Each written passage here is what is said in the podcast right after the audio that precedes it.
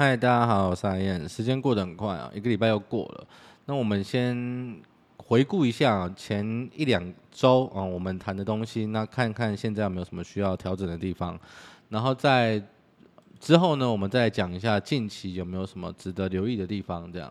那前一两周呢，其实我们有提到，就是在这个外资选择权多单的高水位的呃修正之后呢，其实我们很难。也不是说不可能，但是这个几率很低，很难看到它直接又再度的呃飙上去这样。所以我们当时一直有一件事情是我们没有办法排除的哦，这件事情就是它很有可能是处于一个虽然看起来它是在涨，但是它很有可能是处于一个比较大区间一点的盘整。那你现在把呃这个看盘软体打开啊，你把日线拉开来看，你会发现哎，其实它确实。在这个六月六月中之后呢，它其实就处于一个呃整理的区间。那所以如果前面这个判断如果没有呃如果没有意识到这件事情的话呢，那这一段时间的操作就会变得比较辛苦一点啊，因为它跌下去的时候，你都会担心它是不是这一次要大修正，然后它又涨上来的时候，你又要担心啊会不会它只是反弹？那这样子啊跌下去又涨上来，跌下去又涨上来。哦，如果你是做比较嗯短线的话，就会觉得可能会觉得很烦呐、就是你要么就跌，要么就下去啊，要不然就上去啊。你这样子下下上上下下上上的，就是很容易会被扒哦。所以我们前提的那些嗯这样子的评估呢，其实是很重要的哦。有了前面这样子的呃评估哦，然后所以我们才能更好的在嗯不管是操作上面，或是比较。嗯，近一点的周期上面呢，可以做更好的判断，这样，所以它这个是一层一层的啦。然后再来就是，我们从近期的，也不能说近期啊，就是这今天啊这两天这两近两个交易日，我们可以发现一件事情哦。因为上礼拜我们提到，以类似的情况来讲，我们觉得它这一次的呃修正大概在五趴以内啊，因为过去的最大回档大概在五趴。那最像最像的那一次呢，它其实回了四趴。那不管是五趴还是四趴，其实都没有很远哦。如果以上礼拜我们发文的时候的呃价格来说的话，因为那时候大概在一六八吧，一六八一六九嘛。那五趴四趴的话，其实在一六五左右。那其实大概在就两三百点而已这样。所以。我们不会太建议说，在这个呃往下的幅度不是那么多的情况下呢，去积极的呃，比如说嗯找空点这样，因为这个跟大方向的判断是不符合的。那反而就是因为我们认为它往下的机呃空间不是那么的多，那专心的找买点反而是比较好的方式。那在今天呢，今天的。盘后资料出来呢，我们又看到了一些，陆续又看到一些好消息啊，比如说这个，像我们之前常常提到这个外资选择权的 put 卖权的部分哦，像今天大盘的走势，它其实前面嗯、早盘的早盘的时候比较弱嘛，然后后来慢慢的回稳这样，那这样子的情况呢，其实如果体体现在这个筹码上面的话，我们我们一直在意的好消息的这种走势下的好消息应该要是什么？就是它的。嗯，看不跌的 sell put 的部位至少要是增加的哦，这个是很重要的部分。那因为今天最后是收涨的，所以有很高的几率呢，它其实看跌的 buy put 的部位会是减少的。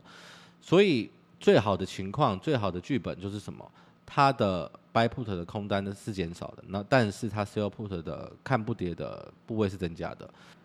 这个部分呢，我们在三点盘后资料出来之后呢，其实我们有做了确认了啊，确实。嗯，资料出来确实就是这样子，它的空单是减少，减少了大概一亿五千万。然后在减少了这样子的金额之下呢，它的 sell put 看不跌的部位竟然是增加的。因为通常 buy put 跟 sell put 的部位他们会是同向的，在呃他们方向不同的情况下，其实很少见。那不止少见，然后它又是一个比较好的情况，所以我们认为，嗯，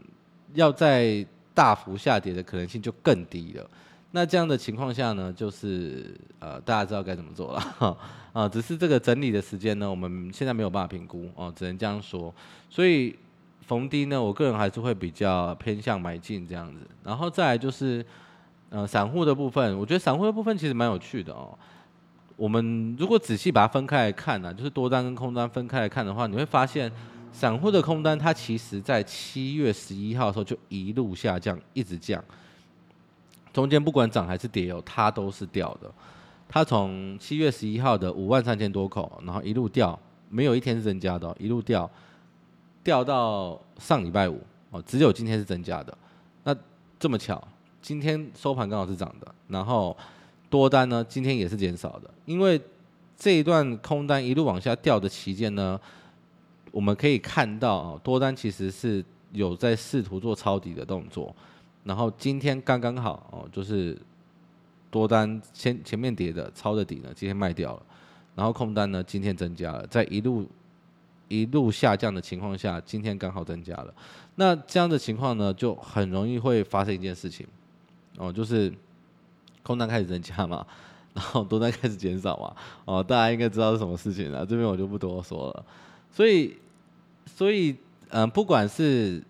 嗯、我们大方向一点来看的这个偏。偏向大区间的盘整，跟然后再细细节一点、细部一点的这个选择权的部分，然后散户的部分，然后甚至刚刚没有提到的期货的部分，其实都有慢慢好转的迹象了。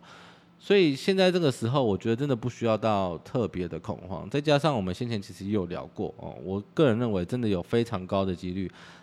呃，明显啊大幅的回档啊不会发生在这个时候啊，因为最重要的。这个大量的 SC 的情况，Sell Call 的情况，我们都还没有看到，所以在上述这些东西综合起来啊，我们看不到这个悲观的理由了。然后有些人可能会觉得说啊，干万七看起来好像有点高啊，前高也不过就万八多，啊，现在都已经涨到万七了啊，前面不买啊，现在才买啊，会不会很危险什么什么之类的？所以我觉得这个就很奇怪嘛，就是这个。我觉得这一套逻辑其实是不通的哦，因为你现在讲说哦，你万二不买，万三不买的，你等到万七才买的，诶，讲这些话的人呢，其实我觉得在去年应该也没有买多少啊，因为真的会这样子买的人，呃，他其实不会在现在讲这种话啊。为什么啊？因为其实我们认为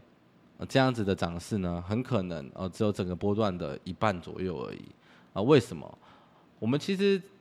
嗯，就算不从呃盘呃筹码啊，就算不从这些可能大家觉得比较难以理解的的部分来讲，我们从这个库存的情况来讲，你也可以发现一件事情，就是库存现在真的在好转了哦。尽管这个 台积电的法说啊，上个上个礼拜这个下修财测嘛，啊，尽管是这样子，但是我们从很多其他地方我们可以看到，真的陆续有好消息出来啊。比如说，呃，六月的美国呃客户端的库存呢，当月都大降了五点二趴啊，这已经是二零二一年以来啊最大的降幅啊。再就是，再就是新订单、新订单跟进口的指数啊，也比五月还要高啊，比五月高了三趴跟两趴。那再来就是中国啊，因为我们外部需求比较重就这几个几个地区嘛，这几个地区跟国家啊，美国、中国、嗯东协。那从中国来看呢，我们也看到啊，最惨的时候。最惨的时候哈，一月超过负四十趴啊，现在已经收敛到负二十二十趴左右了。哦，那东协更不用讲了，东协的这个年增率已经翻正到十趴以上了。所以我觉得整体的这个库存的调节呢，虽然虽然晚于预期，但是现在确实也已经呃看得到尽头了。这些都还没有想，没有加上这个下半年的低基期啊，然后还有这个 我们现在景气对策信号还在蓝灯啊，还在蓝灯啊，各位。所以万七是不是高点呢？呃，这个我觉得大家再可以再多那么一点想象力的啊，至少我觉得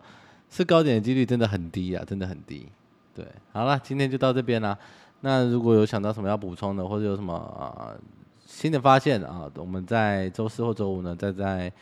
这个粉砖上面跟大家分享一下，好了，大家晚安，拜拜。